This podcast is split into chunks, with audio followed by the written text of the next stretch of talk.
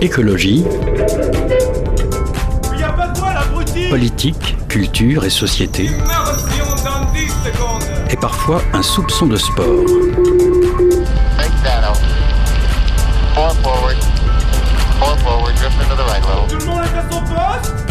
Du lundi au jeudi, 18h-19h, le sous-marin, la quasi quotidienne d'infos de Radio Campus Angers.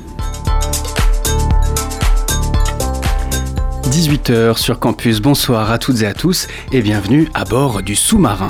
En s'engageant dans les quartiers prioritaires d'Angers, des jeunes de moins de 30 ans ont trouvé un logement. Grâce à la colocation à projet solidaire, également appelé CAPS, près de 70 jeunes de moins de 30 ans bénéficient, le temps d'une année universitaire, scolaire d'un logement en colocation. On présente ce service proposé par la FEV avec Marine Baudin et Léna, une capseuse qui sont avec nous en studio. En deuxième partie d'émission, on dit que l'éloquence est une qualité de menteur. Eh bien, eh bien nous accueillons Élise Métayer, membre de l'antenne jeune d'Amnesty International. Euh, ils organisent, en partenariat avec le BDE de droit de l'Université catholique de l'Ouest Angéloquence, un concours d'éloquence autour de la thématique des droits humains. Côté chronique, on se fait plaisir aujourd'hui avec le retour de notre duo d'Isabelle qui revient euh, pour nous jouer de mauvais tours. Côté ciné, on vous parlera sans spoil et on vous le promet euh, du dernier Miyazaki, Le garçon et le héron. Et évidemment, comme toutes les semaines, on retrouve votre agenda du week-end avec euh, Isabelle évidemment puisque c'est le duo d'Isabelle. Ajustez votre gilet de sauvetage, le sous-marin, mais les voiles. Et avec nous euh, pour euh, la première interview euh, des capseuses, Alice. Salut Alice. Salut Hugo, tu vas bien? Très bien, et toi? Ça va bien, merci. Aujourd'hui, la FEV vient donc répondre à nos questions. La FEV, c'est l'association de, de la Fondation étudiante pour la ville. Elle a été créée en 91 par trois étudiants. On les reçoit particulièrement pour parler des CAPS, des colocations à projet solidaire. On reçoit Marine Baudin, la coordinatrice de projet de colocation solidaire. Bon, bonsoir. bonsoir. On reçoit également Léa, qui est capseuse. Léna. Léna, pardon. Léna. En plus, j'ai écrit Léna, je ne sais pas pourquoi j'ai lu Léa. Donc, tu es capseuse depuis trois ans. Comment est-ce que ça se passe? Très bien. Non, dans le sens, que, comment ça prend forme et, euh, et comment on devient capseuse? Alors, déjà, on en entend parler. Et ensuite, on contacte par le formulaire sur le site AFEV ou peut-être pendant les campagnes de recrutement sur les campus Il y a effectivement plusieurs euh, manières euh, d'être recruté. Euh, donc en passant, soit on en a entendu parler et on se retrouve sur afev.org sur l'onglet Rejoins-nous et rejoindre une coloc. Et donc on remplit un formulaire qui arrive directement dans nos boîtes mail. Et nous après on reçoit soit en réunion collective, soit en individuel toutes les personnes qui, qui ont postulé. On regarde un petit peu euh, les profils, on, regarde avec les colocations qui existent déjà. Et, euh, on essaye de composer euh, des colocs chouettes pour, pour mener des projets après dans les quartiers. Et les critères de sélection, ils se font comment? C'est par rapport, parce qu'il y a marqué que c'est des projets collectifs. Est-ce mmh. que les capseurs doivent mettre en avant déjà des projets? Est-ce qu'il y a quelque chose comme un entretien d'embauche alors, il y a effectivement, quand on fait un rendez-vous en individuel, on apprend à connaître la personne qu'on a en face de nous, les futurs euh, capseurs ou capseuses.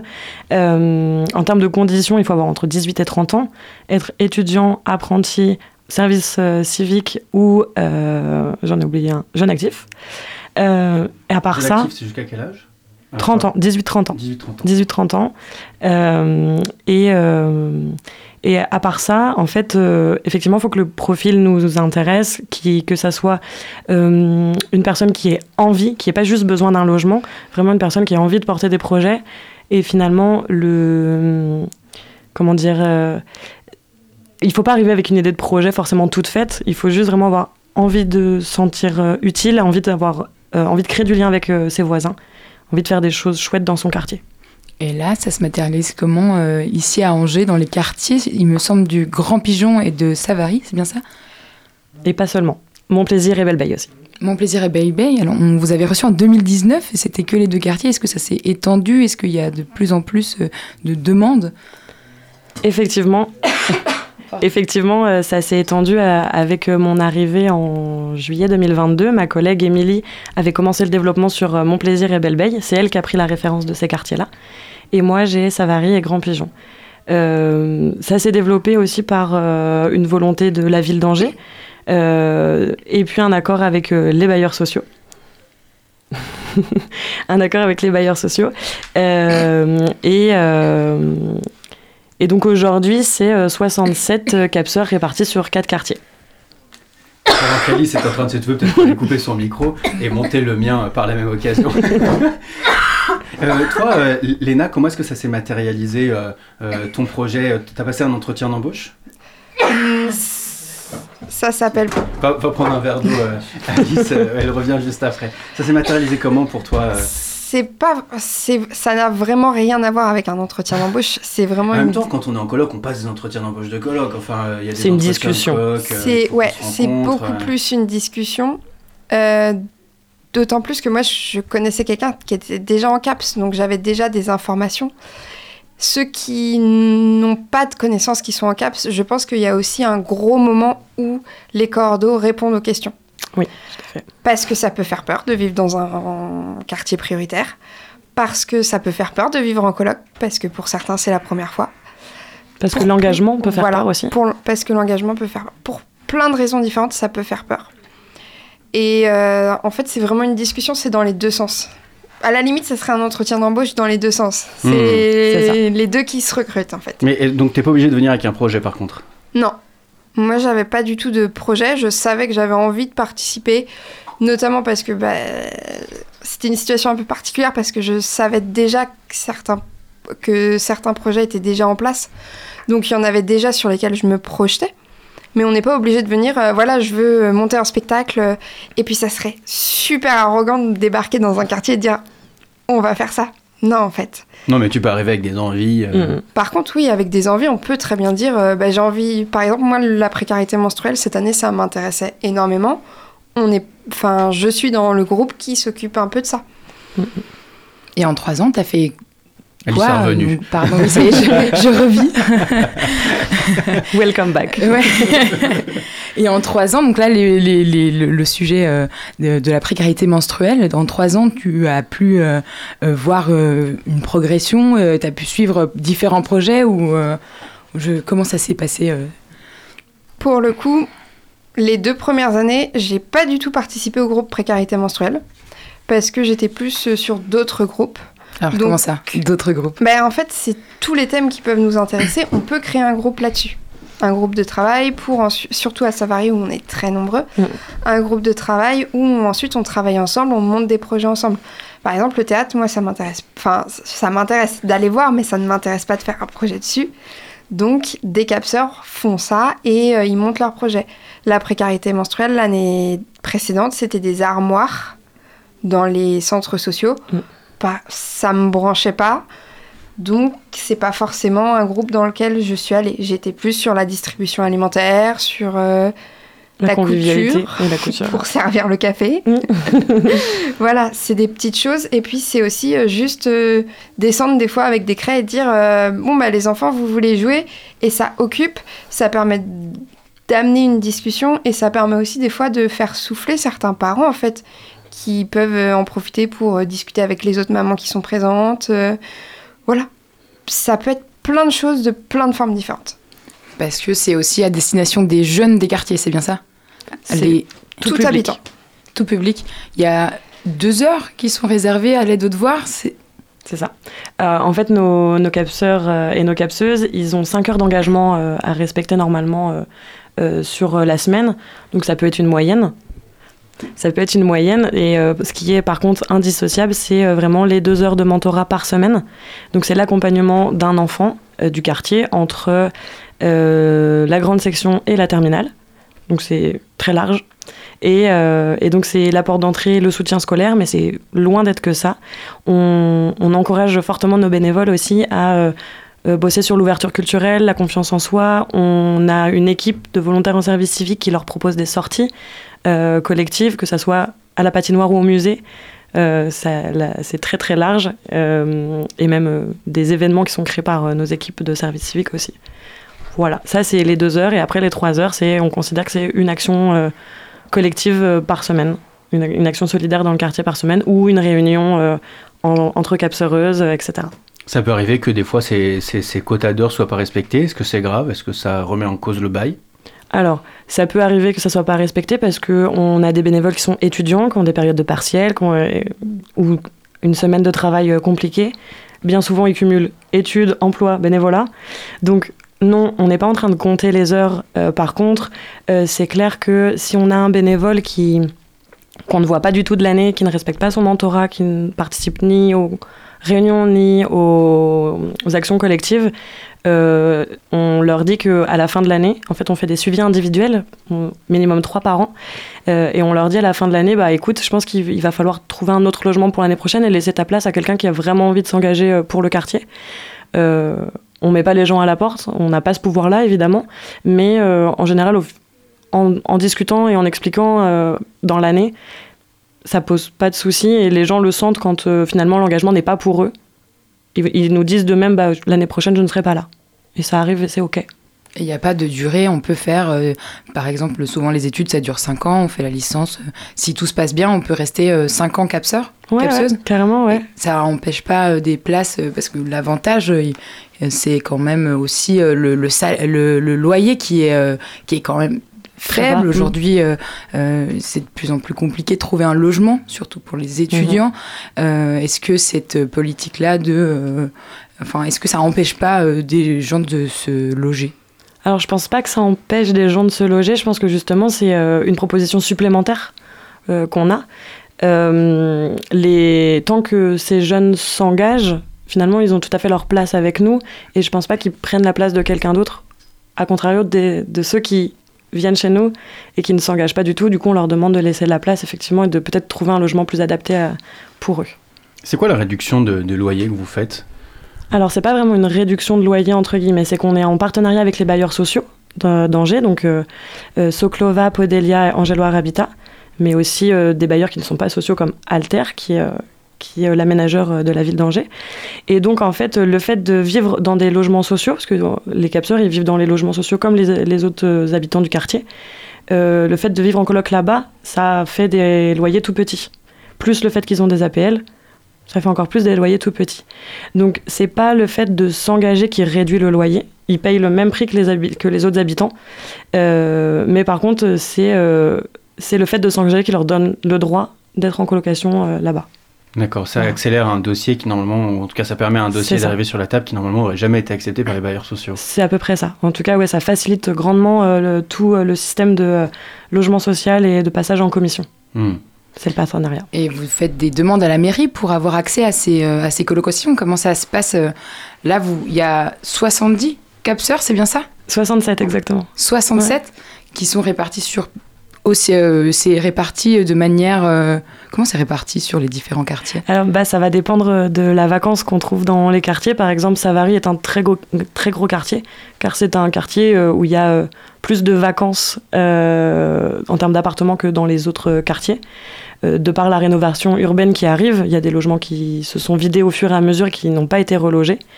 Et donc, étant donné que nous, c'est aussi un peu du logement temporaire pour les étudiants, ça pose pas de problème aux bailleurs de nous flécher les appartements en attendant la rénovation urbaine. Et les étudiants sont tout à fait au courant que quand il y aura la rénovation, il faudra, euh, il faudra partir, comme les, comme les autres habitants du quartier. Voilà. Et euh, on peut postuler n'importe quand?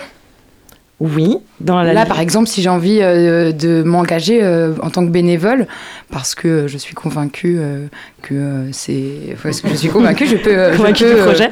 voilà, c'est ça je peux aller. Alice cherche un logement. en soi, euh, le recrutement, il est ouvert toute l'année. Euh, par contre, ça va effectivement dépendre de s'il nous reste des places ou non en colocation. Euh, là, actuellement, c'est un peu ric-rac, mais sur le quartier Belle... Alors, je vais dire une bêtise. possiblement, il pourrait y avoir un, un T3 quartier Grand Pigeon, mais pas sûr du tout, du tout. C'est des discussions. Euh, et on a euh, deux places. On doit avoir quelques places à mon plaisir, mais c'est pas mon quartier, c'est celui de ma collègue. Donc voilà. Après, euh, en fait, on a surtout une période de recrutement qui est de, je dirais, avril. On commence, on sait les capteurs qui vont s'en aller pendant l'été, et donc on commence notre recrutement vraiment en avril. Et après, c'est plus du goutte à goutte en fonction de si on a des places ou pas, s'il y a des capteurs qui partent en cours d'année, parce que ça peut arriver, ou pas. Hmm. Ça arrive tous les ans. Ça arrive tous les ans. Que des capteurs qui partent en, cours d'année, oui. Hmm. Est-ce que la colocation euh, se passe bien En fait, c'est parce que normalement, d'habitude, quand on fait une coloc, c'est soit entre potes, soit effectivement, on, se rencontre avant, on discute. Là, finalement, euh, c'est pas les colocataires qui vont euh, recruter, choisir, organiser elles-mêmes la coloc, mais ça va passer par une tierce personne, en l'occurrence la fève. comment ça se passe dans les colocs? Est-ce que ça dépend. Ça dépend de. Ça dépend comme. En fait, comme pour les autres colocs, ça peut très bien se passer, comme ça peut pas très bien se passer. Mm. On a l'avantage. Alors, quand ça fait plusieurs années, on peut demander à être avec d'autres capseurs qui restent, qu'on connaît bien, qu'on aime bien, avec les. Pardon. Avec l'école, on s'entend bien. Mais euh, on a l'avantage de. Quand ça se passe pas bien, on peut appeler les cordeaux pour qu'elles viennent faire de la médiation. Et ça, dans aucune autre coloc, ça n'existe. Sauf nos mères. Exactement. Et en général, ça se passe pas très bien. Mais euh, alors que la médiation, au contraire, c'est plutôt quelqu'un de neutre qui vient nous permettre d'amorcer un dialogue. Et ça, c'est dans une coloc. Enfin, j'ai fait plein de colocs, ça fait 9 ans que je suis en coloc. 90% euh, du temps, c'était un problème de communication. Hmm. Et nous, on est formés et outillés pour mener ces médiations euh, dans les colloques. Et si vraiment ça ne fonctionne pas, euh, on peut essayer de changer les gens de place. Le but, c'est pas qu'ils soient euh, dans un mal-être chez eux. Soit on trouve des solutions extérieures, soit même des solutions en interne de changement de colloque. Ah, a une place qui vient de se libérer. Essayez de vous mettre en contact avec l'autre colocation, voir si ça match. Si ça match, on change, c'est pas grave. Bah, merci beaucoup d'être venu répondre à nos questions. On peut retrouver toutes les informations sur le site de la FEV. afev.org, oui. Merci. Merci. merci. beaucoup de nous avoir présenté ce beau projet. Nous, restez bien avec nous à bord euh, du sous-marin. On écoute Aaron and the Jerry Jane Band sur les ondes de campus et on revient juste après pour euh, le duo de chronique euh, d'Isabelle du mercredi.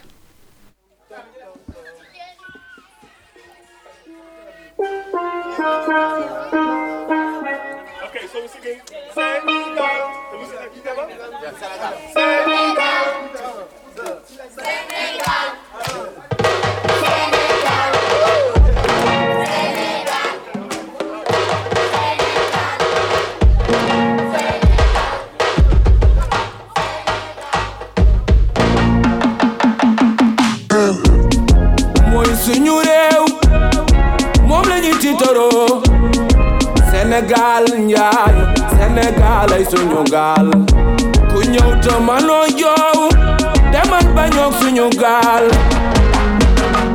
dëkku diine la dëkku teraanga la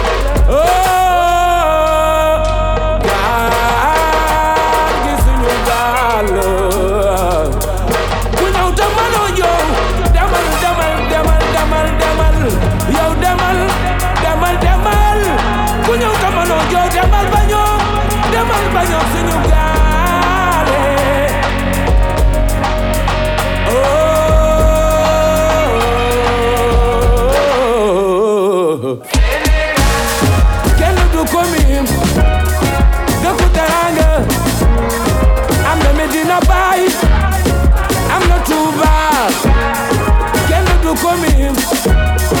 Look at that anger.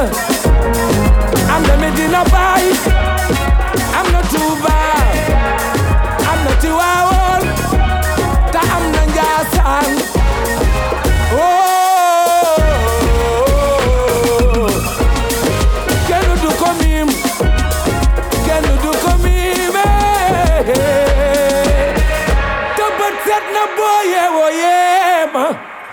De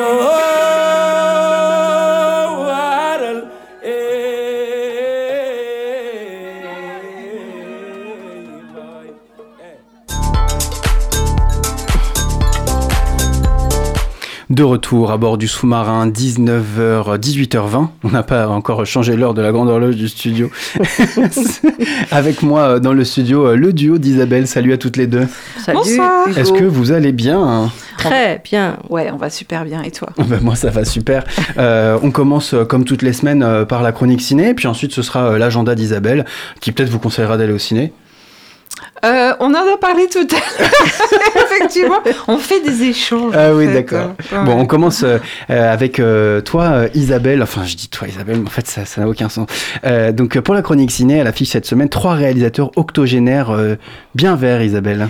Oui, bien verts et, et aussi qui ont marqué euh, chacun dans leur style l'histoire du cinéma. Alors, donc trois. Le premier, euh, l'italien euh, Marco Bellocchio, qui sort un film qui s'appelle L'Enlèvement, euh, qui est un film, paraît-il, très esthétique.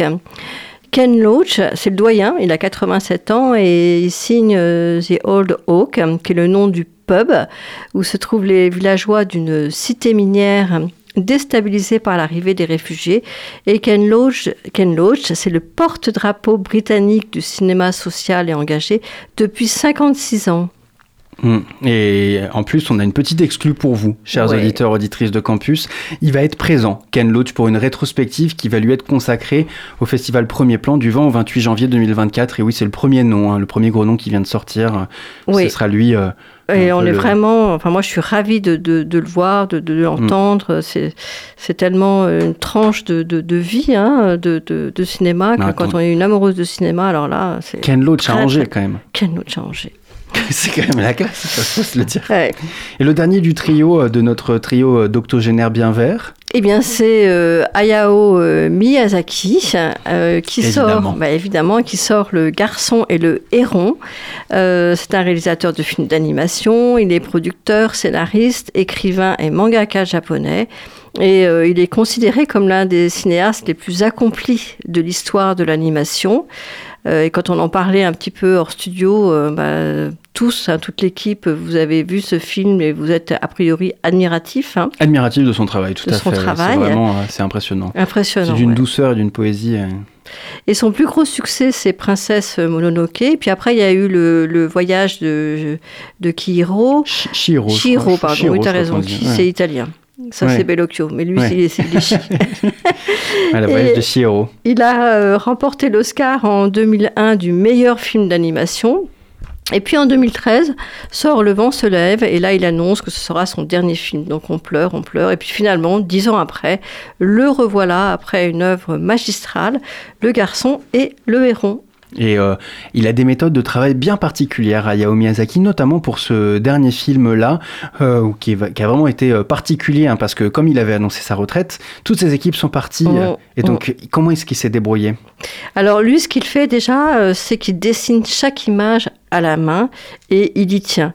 Alors en fait, il se met dans un coin de son studio, euh, il dessine tout seul, il tient d'ailleurs à être un peu tout seul, c'est ce qu'on lui reproche parfois.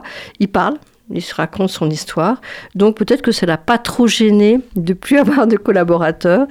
Et euh, on peut dire qu'il y a vraiment une rondeur euh, souple dans ses dessins et qu'il pratique le temps long puisqu'il a mis sept ans à réaliser le, le garçon et le héron. Hum, Et en plus, il a fait appel à tout un tas de studios euh, japonais pour l'aider à réaliser ce film, puisque comme tout le monde était parti et qui tient à tout dessiner à la main, Mm. voilà, il y a vraiment cette culture de la collaboration entre studios d'animation au Japon euh, qui n'existe pas tout à fait en France. C'est quoi les thèmes récurrents dans ces films? Alors la fragilité de la terre, hein, il est profondément attaché à la nature, ce qui n'est pas étonnant pour un, pour un japonais. Euh, ces dessins sont des œuvres, sont des véritables œuvres d'art avec des paysages incroyables, des arbres, l'eau, qui coule. Un autre thème, c'est le pacifisme. Euh, il a vécu les drames de, la guerre hein, et son père, je, l'ai appris, a produit dans son usine des pièces pour les avions kamikazes, les fameux chasseurs zéro. Hum. Et puis, euh, très souvent abordé aussi l'enfance, hein, euh, avec une enfance coupée de l'affection d'un parent. Et d'ailleurs, ces héros sont souvent assez jeunes. hein. Oui, assez jeune. Et avec une place majeure d'ailleurs pour euh, les jeunes filles. Euh, certains disent qu'il est féministe, en tout cas les jeunes filles sont là et euh, assez débrouillardes et prêtes à sauver la planète. Mmh, mais c'est vrai, d'ailleurs, je vous invite à, retrouver sur le site internet de Radio Campus Angers une interview qu'on avait réalisée avec Yvelin Ducoté, chercheur à l'Université d'Angers, qui avait fait le parallèle entre l'écoféminisme et les œuvres d'Ayao Miyazaki. C'est absolument passionnant. Mmh. Parce qu'en plus de. Voilà, il faut aussi. Donc il y a la planète, évidemment, il a vraiment. Il y a un bestiaire Miyazaki qui est très important. Il adore les animaux, Miyazaki aussi. Oui, il adore les animaux. Euh, et c'est là qu'on se rend compte de, la richesse du bestiaire euh, japonais. Les animaux fantastiques sont une inépuisable source d'imagination pour euh, Miyazaki.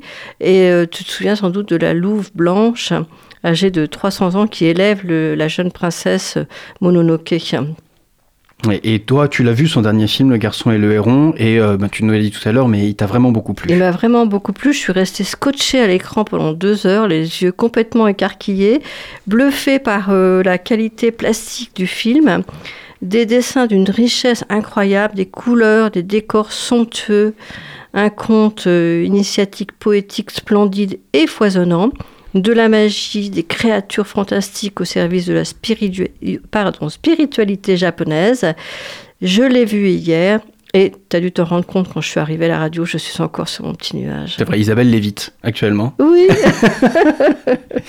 non, non, mais c'est vrai, il a ce souci du détail et vraiment, il peut passer à 45 secondes de film, on peut vraiment voir un travail euh, sur le pied qui descend une marche. Enfin, vraiment, il prend le temps dans ce film et il y a un, souci du détail, une poésie absolument euh, formidable. Alors, courez-y vite, c'est dans tous les cinémas de la ville, évidemment.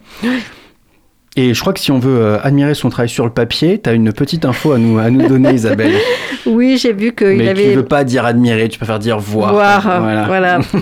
Parce qu'en fait, il a, il a, son, son, album euh, Le voyage de Shuna euh, est sorti dans la version française. C'est un album qui date de 1983, qui est mythique. Il y a 220 aquarelles et je suis allée le voir tout à l'heure dans une des bonnes librairies et j'étais un petit peu déçue. Donc c'est pour ça que je dis voir, mais bon, tu as quand même 200 aquarelles qui, hmm. qui résument le, travail. Moi, j'ai quand même envie d'aller voir, d'aller voir, mais peut-être admirer.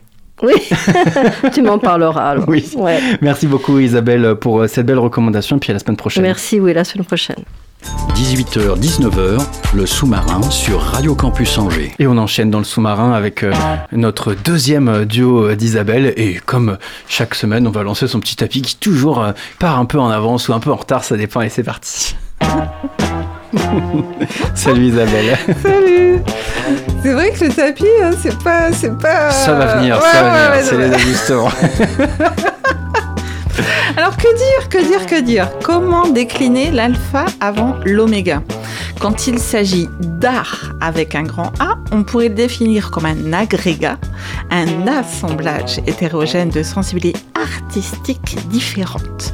C'est ce que je vous propose d'explorer cette semaine avec deux artistes que l'on pourrait penser que tout oppose, alors que tu nous en proposes le premier A, le A de, A, de oh là là, le A de Ali. Ah oui, c'est dur à dire, Ali. le A de Ali. Donc c'est Ali Silem. Euh, il s'agit d'un artiste, un peintre algérien, contraint à l'exil en 94 grâce à son acculturation et sa capacité à adopter une culture française qui n'était pas la sienne. Il oriente son travail depuis entre abstraction lyrique, signes puisés dans le terroir qui l'entoure, enluminure et miniature. Nature. Ali Silem est l'auteur de plusieurs articles sur la peinture algérienne, illustre des recueils de textes et de poésie.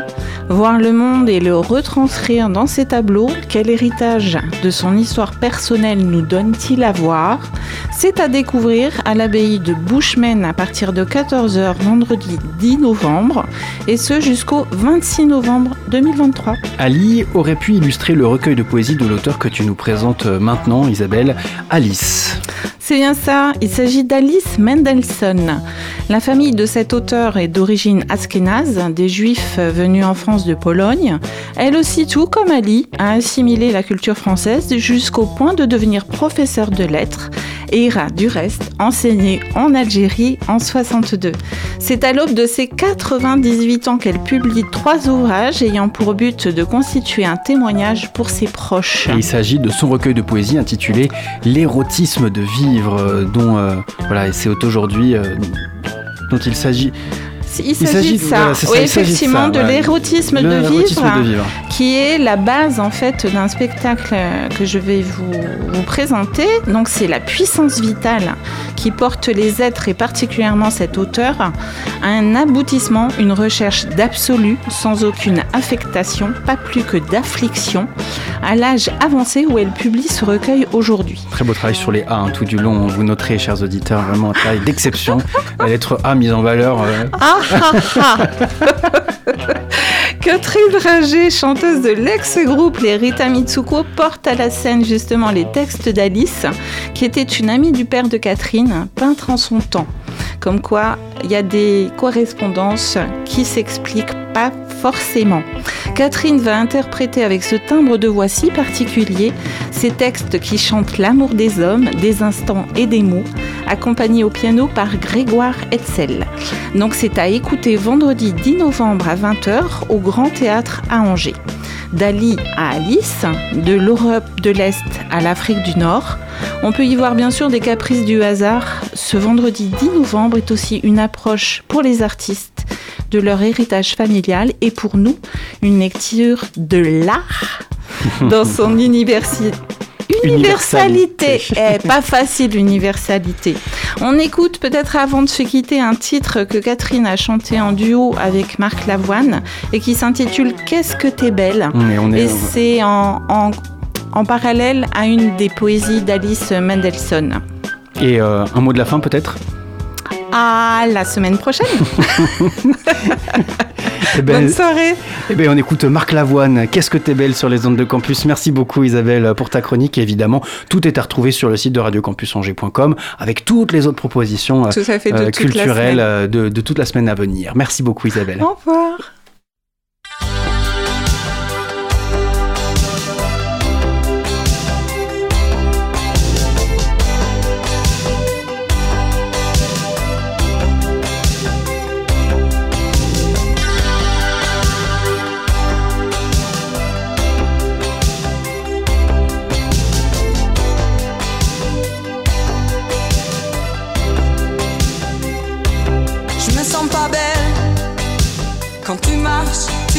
Vers moi. Qu'est-ce que t'es belle quand tu penses, tu penses à toi. Je me sens pas belle quand tu sais, je ne sais pas. Qu'est-ce que t'es belle quand tu dis, tu dis je crois.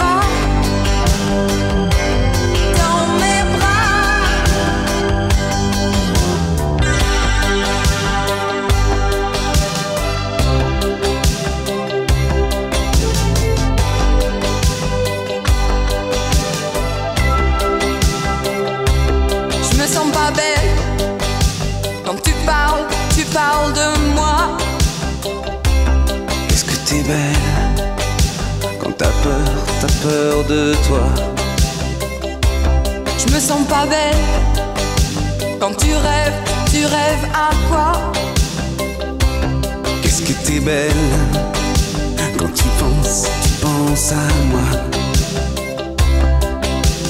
Le soleil est là, le soleil déjà est de moi. Le soleil est là, cache cache-toi dans mes bras. Là, le soleil déjà, aide-moi.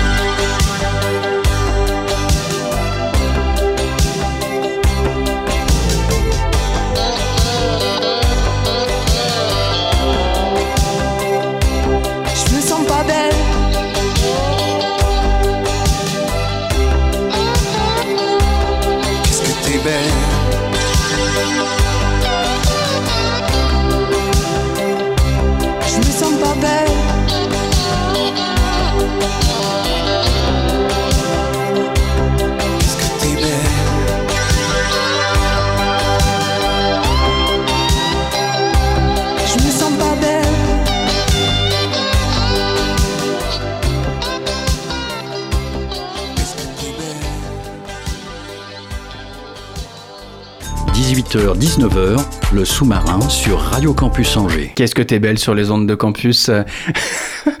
Tout le monde se marre dans la régie, mais euh, voilà, c'est le, le titre de la chanson euh, qu'Isabelle a choisi.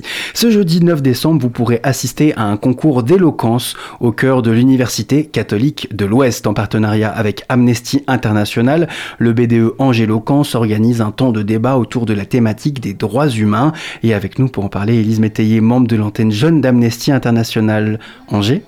Bonsoir. Merci, bonsoir, de me- merci de me recevoir aujourd'hui. Euh, quand on pense au concours d'éloquence, évidemment, on pense soit au film Le Brio, euh, ou alors euh, au, film La Voix Haute, un film écrit et réalisé par Stéphane de Freitas, co-réalisé par Lajli. Une foule en délire, des centaines de spectateurs, de la tension, de l'excitation à l'idée de se confronter à l'autre, mais aussi à soi-même lors euh, d'une joute oratoire. Est-ce que c'est vraiment ça, un concours d'éloquence? Est-ce que c'est à ça qu'on va pouvoir s'attendre en amphithéâtre Bazin euh, ce jeudi soir? Alors j'espère déjà. Mais euh, oui, donc euh, bah, l'éloquence, euh, c'est vraiment c'est l'occasion de d'utiliser les mots pour transmettre un message. Et donc si, si, si les mots sont utilisés à bon escient, c'est l'effet escompté et c'est ce qui est recherché d'une certaine manière aussi, mais tant sur la forme que sur le contenu. Hmm, Et là, vous avez sélectionné sept candidats, candidates. Oui, c'est ça. Et donc on a fait la sélection il y a deux semaines et euh, donc euh, ce serait très bien passé. Euh, et, Il y avait beaucoup de candidatures. une petite dizaine, une petite dizaine et du coup on en a sélectionné sept parce qu'il fallait bien faire un choix. Mm. Et donc je laisse la surprise donc je ne vais pas plus parler de- des sélections, mais ils ont eu du coup ils vont avoir trois semaines pour se préparer et passer demain. C'est ça, ils ont eu trois semaines pour se préparer. Oui, Hmm. voilà, pour passer sur un discours de 7 minutes. 7 minutes, donc c'est court en plus. Oui, ça va vite, 7 court. minutes. Et surtout que les thématiques sont très larges, donc il a fallu sûrement faire un choix euh, Hmm. dans leur ils ont toutes et tous la même thématique Non, euh, ils ont eu, donc ils n'ont pas choisi, mais ils avaient euh, 12 sujets, tous 12 sujets étaient, euh, étaient proposés, et donc chacun a eu un sujet tiré au sort. Par exemple par exemple, on avait un des sujets, c'était euh, être une femme libérée, euh, est-ce que c'est si facile Donc euh, voilà, à voir comment le sujet va être traité, euh, Hmm. c'est l'orientation est libre.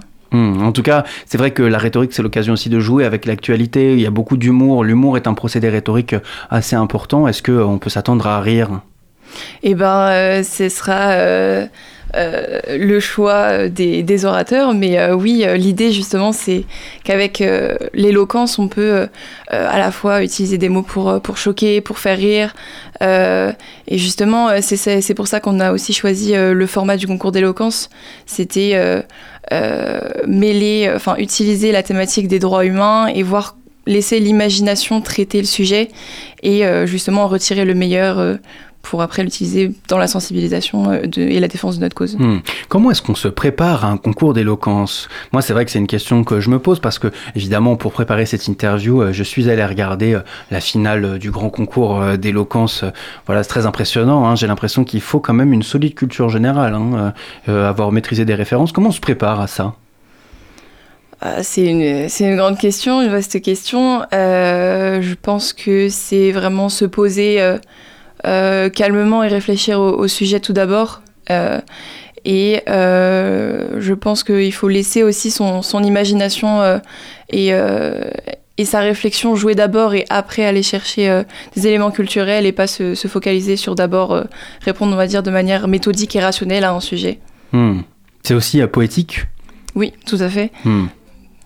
Euh, quelles compétences on développe en participant à un concours euh, euh, d'éloquence? Comment est-ce qu'on peut se servir de, tout ce qu'on apprend à ce moment-là dans notre vie de tous les jours? Bah, Je pense que la première chose, c'est la confiance en soi. de, parler devant plusieurs personnes, c'est ça peut être intimidant au départ, et puis, et puis justement se prendre au jeu. et puis il y a aussi le bah, comment, comment s'exprimer, euh, tout simplement, euh, d'utiliser les bons mots, euh, comprendre tout de suite ce que, ce que la personne en face de nous essaye de dire et même réussir à formuler nos pensées et ce qui se passe dans notre tête. Hmm. toi, tu as déjà participé à un concours d'éloquence? Non, jamais. Mais pourquoi pas Qui sait dans le futur Peut-être que ça me plairait. Angéloquence, c'est le BDE de droit de l'Université catholique de l'Ouest.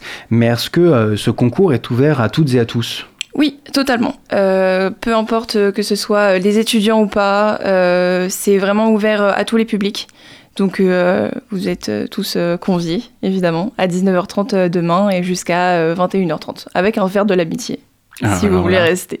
Ah, n'en dites pas plus. Dites pas plus euh, pour, pour motiver euh, nos auditeurs auditrices à venir passer une petite tête. Euh, Arthur Schopenhauer, Michel Meyer, Aristote, la rhétorique est un domaine d'hommes. lors de la finale du concours d'éloquence 2023, seuls deux finalistes sur huit étaient des femmes. Est-ce que là, il y a des femmes parmi vos candidats, candidates? Oui, oui. on en a quatre sur sept.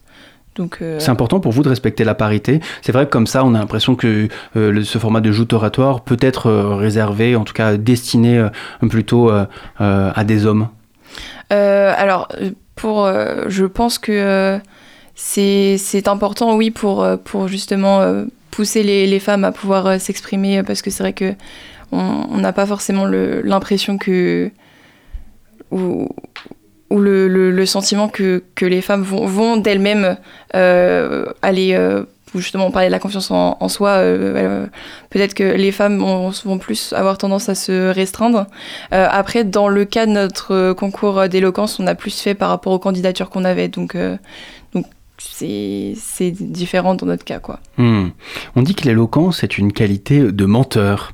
Euh, Clément Viktorovitch, éditorialiste sur France Info, détricote des procédés rhétoriques des personnalités euh, politiques françaises euh, pour nous montrer à quel point on peut se faire embobiner par quelques discours et quelques procédés rhétoriques. Donc, est-ce que l'éloquence est dangereuse? Oui, je dirais oui si elle est utilisée à mauvais escient, parce que c'est sûr que maîtriser euh, la langue, euh, puis c'était justement ce que Aristote euh, abordait avec le problème des sophistes, mais je pense que si elle est utilisée à mauvais escient pour justement persuader l'auditeur, enfin la personne qui, qui, est en face de nous, plutôt de qu'utiliser l'éloquence pour la convaincre, oui, elle peut être dangereuse parce qu'elle peut euh, amener à la manipulation de, masse. Mais sinon, je pense que c'est savoir utiliser euh, la langue et les mots, c'est une très belle chose et il faut, l'utiliser euh, à fond. Hmm. Dans une interview donnée à Philosophie Magazine, le philosophe Charles Pépin dit L'éloquence se joue dans le présent et elle implique de se laisser surprendre soi-même, d'accueillir plutôt que de refouler. Qu'est-ce que ça vous inspire, ça?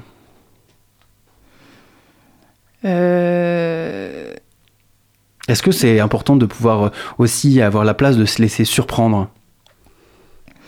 Euh, Ou est-ce qu'il faut arriver très préparé à un concours d'éloquence? Je pense que les personnes qui, euh, qui participent au concours d'éloquence en général ont quand même en, eux une, une capacité à, à, se laisser emporter par ce, par ce qu'ils disent. Et donc c'est bien d'arriver préparé, mais justement c'est ça aussi qu'on recherche dans un concours d'éloquence, c'est de, voir euh, celui qui s'exprime euh, euh, défendre et, être convaincu par son propos et du coup de se laisser emporter par son propos et du coup de, d'y aller à fond. Hmm. Vous, vous êtes membre de l'antenne Jeune d'Amnesty International et vous organisez donc un débat en partenariat, avec, en partenariat ce jeudi dans l'enceinte de l'UCO. Les thématiques de ce concours tournent autour des droits humains. Cette thématique touche l'actualité de très près. Évidemment, comment rester dans la joute oratoire et, éviter une juxtaposition de monologues comme ça peut parfois être le cas sur les réseaux sociaux, notamment euh, à propos de ce conflit euh, entre Israël et le Hamas? Euh, Justement, c'est ce qu'on a essayé de faire. euh, c'est que euh, tout d'abord, il faut savoir que Amnesty International euh, est une, une association apolitique. Donc, on ne va pas, justement, on, ne- on ne recherche pas de, de- de défendre plus un parti que l'autre. Et l'objectif aussi dans la sélection des sujets, c'était vraiment de créer des, des, des réflexions, mais qui nous touchent à la philosophie et donc qui sont euh, très, euh, très générales. Et donc c'est pour ça, pour ne pas tomber justement dans juste euh, l'opinion pure, pure et simple sur, sur un, su- un sujet d'actualité. Hmm. Est-ce que cette- ce sujet d'actualité a été abordé dans l'un des thèmes que vous avez proposé? Non. On est vraiment resté sur des thématiques. Vous l'avez fait sciemment? Vous l'avez, vous l'avez décidé, c'est quelque chose que vous avez fait en conscience de ne Oui. pas proposer ce thème-là? Euh, oui, oui, oui, oui. En fait, on a eu euh, donc euh, une trentaine de sujets en tout et on devait en sélectionner 12. Et, et donc, on a vraiment fait le choix de, de rester sur, sur les droits, les- la liberté, l'égalité, les, on va dire les, grandes, les grands droits défendus par, par Amnesty et de justement plus proposer une, une réflexion philosophique plutôt que, plutôt que politique en ciblant un événement. Après, euh, reste, les, les orateurs restent libres de choisir leurs exemples aussi. Hmm. C'est la première fois qu'Amnesty International organise ce genre de, de, de, de joute oratoire, de concours d'éloquence? Euh, non, Euh, je n'ai pas connaissance d'un autre, d'une autre antenne jeune qui, qui ait fait cet événement. Mais en tout cas, Angers, oui. Euh, vu que notre antenne jeune euh, a presque un an de, d'existence. Joyeux anniversaire. Merci. Et donc, euh, donc oui, on a, on a décidé de faire ce, pro, ce projet, ce premier grand projet pour, pour justement nous donner de la visibilité et aborder la thématique des droits humains d'une autre manière que, on va dire, une, un stand euh, ou une exposition. Euh, voilà, c'est une autre manière de, voir les choses aussi. Hmm. Eh bien écoutez, merci beaucoup Élise Métayer d'avoir répondu à nos questions euh, sur les ondes de campus. On se retrouve ce jeudi à 19h30 euh, au sein de l'UCO dans l'amphithéâtre Bazin, voilà, pour assister à cette joute oratoire. Euh, bah, merci beaucoup et puis j'espère que Je vous suis perdu dans ma phrase. Évidemment, on vous invite toutes et tous à être présents. Ne faites pas comme moi si jamais vous êtes, euh, vous êtes candidat, car euh, j'ai voilà, perdre le fil de son propos n'est absolument pas conseillé lors d'un concours d'éloquence. Merci beaucoup, euh, Elisa. Métayer.